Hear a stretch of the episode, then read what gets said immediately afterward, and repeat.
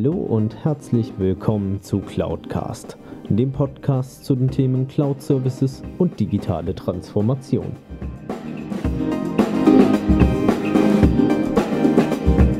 Mein Name ist Alexander Derksen, ich bin IT-Kundenberater für Cloud und Managed Service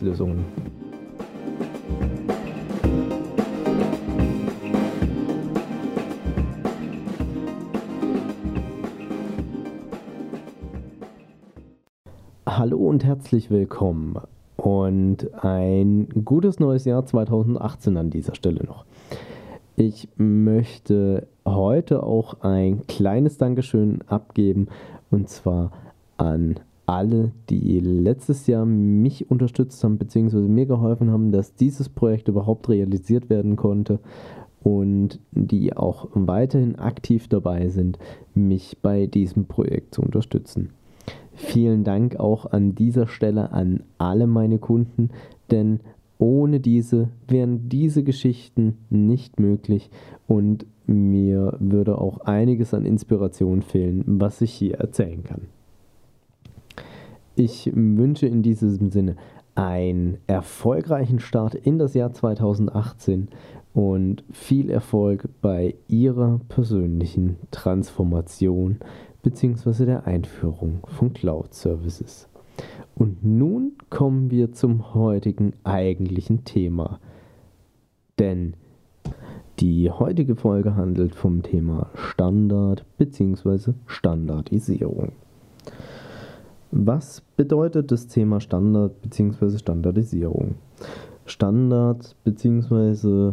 die Standardisierung beinhaltet in erster Linie die Vereinheitlichung von Prozessen bzw. Systematiken, wie sie im Unternehmen durchgeführt werden, beziehungsweise wie die Wertschöpfungskette innerhalb eines Unternehmens ja klassischerweise vollzogen wird.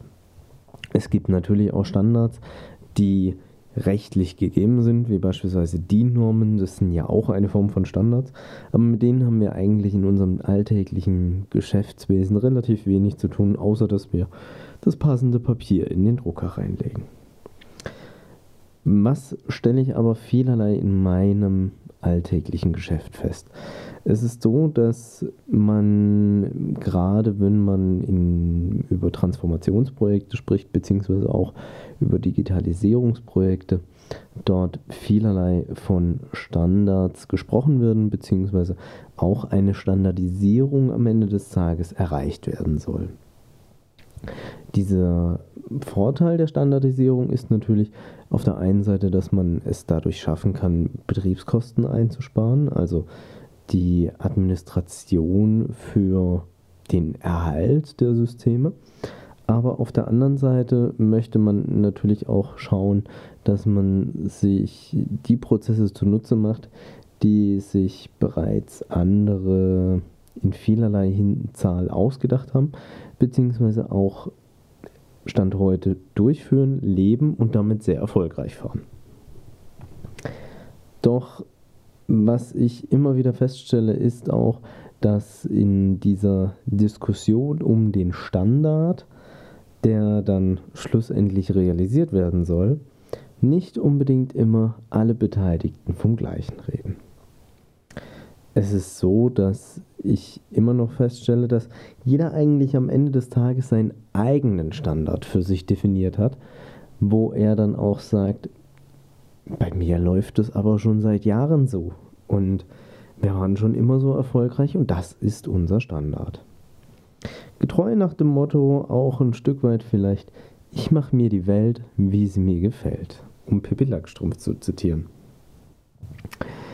Nun ist es natürlich so, in einem solchen Transformationsprojekt bzw. Digitalisierungsprojekt wenn man diese Standarddiskussion hat, ähm, finde ich sie persönlich sehr mühselig, weil, wie schon erwähnt, jeder hat für sich irgendwo seinen eigenen Standard definiert. Auf der einen Seite die Unternehmen als solches, die diese Projekte durchführen wollen. Auf der anderen Seite die Systemintegratoren und Systemhäuser, die die Projekte umsetzen Dann gibt es natürlich noch die, gerade wenn es um eine Cloud-Transformation geht, die Cloud-Service-Provider, die auch nochmal für sich eigene Standards definiert haben, die manchmal auch nicht so in das klassische Weltbild eines IT-Leiters oder dergleichen reinsprechen. Und natürlich dann auch zu guter Letzt die Softwareanbieter. Und sicherlich werden mir viele zustimmen, die schon eine Umstellung im Bereich ERP-Systeme gemacht haben oder Einführung eines CRM- oder XRM-Systems. Hier wird häufig von Standards gesprochen, die man sich doch anders wieder vorgestellt hat von den beteiligten Seiten her. Und genau darin hängt natürlich auch der Punkt, warum solche Projekte meistens sehr zeitaufwendig werden, sehr hohe Kosten verursachen und auch sehr viel Reibung und Unzufriedenheit bei allen Beteiligten schlussendlich auslöst. Doch auf der anderen Seite hm, sollte man sich natürlich auch die Frage stellen, wenn man so ein Projekt angeht und natürlich auch standardisieren möchte, sich im Vorfeld selbst die Gedanken zu machen, was sind die Grundwerte, die ich mir selbst auferlege, nach denen ich künftig handeln möchte als Unternehmen bzw. Unternehmer. Und auf der anderen Seite natürlich auch, dass ich mir anschaue, was sind denn die Standards, die die entsprechenden Anbieter, die ich auch präferiere, beziehungsweise die mir auch am ehesten zusagen im Vorfeld, hier entsprechend liefern können. Und unter Umständen kann es ja auch sinnvoll sein, dass ich selbst sage, okay, ich stelle meine Geschäftsprozesse nach, danach um, wie der entsprechende Lösungsanbieter sich das gedacht hat, weil dort sitzen ja auch Menschen, die sich entsprechend Gedanken darüber machen, wie ein solcher Geschäftsprozess aussehen soll.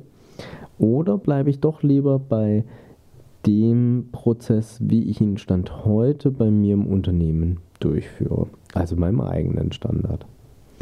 Es ist natürlich auch so, gerade in den Gesprächen im Vorfeld sollte man schauen, dass man eine einheitliche Sprache spricht. Ich habe letztes Jahr noch ein Projekt mitbekommen von Kollegen, wo es um eigentlich hm, vielleicht in Anführungszeichen ein relativ einfaches Thema ging und zwar um die Ablösung einer Telefonanlage.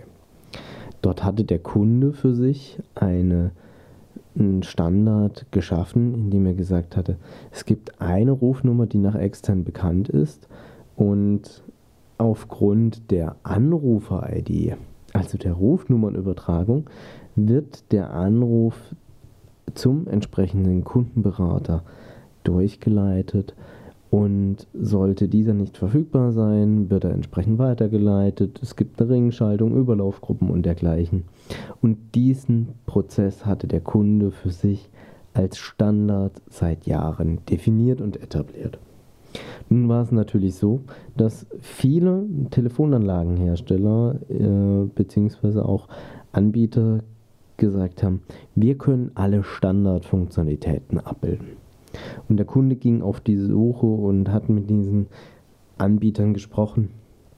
Und man musste doch relativ schnell feststellen, das, was der Kunde hier für sich als Standard erachtet hatte, ist nicht das, was unbedingt jeder Anbieter leisten kann. Und auch nicht unbedingt in dessen Standard hineingehört. Und somit hat sich das Ganze relativ schnell ausgedünnt. Jetzt, wenn man sich vorstellen würde, man hätte einfach nur gesagt, man geht auf Basis der Standardfunktionalitäten dieses Thema an und der Kunde hätte sich für einen Standardanbieter schlussendlich entschieden, hätte es wahrscheinlich sein können, dass am Ende des Tages das Projekt gescheitert ist, weil das System bzw. die Anlage, die implementiert worden wäre, nicht diesen Anforderungen Genüge getragen hätte, wie der Kunde sie benötigt hätte. Und das ist so ein bisschen der Punkt, warum wir, glaube ich, das Thema Standard in solchen Diskussionen aus unserem Sprachgebrauch, glaube ich, herausstreichen sollten. Ich persönlich versuche es zu tun, weil hier doch sehr viele Missverständnisse vorprogrammiert sind. Und auch auf der anderen Seite, wir vielmehr alle gemeinsam dieses Thema hinterfragen müssen, was ist der Standard für den jeweils anderen. Und das Thema Standardisierung wird sicherlich noch lange Zeit ein großer Treiber auch bleiben im Zuge von der Digitalisierung bzw. digitalen Transformation, weil man natürlich schauen muss, dass man mit Standardisierung auch agiler und effizienter wird am Ende des Tages. In dem Sinne danke ich recht herzlich für Ihr Zuhören und freue mich auf das nächste Mal.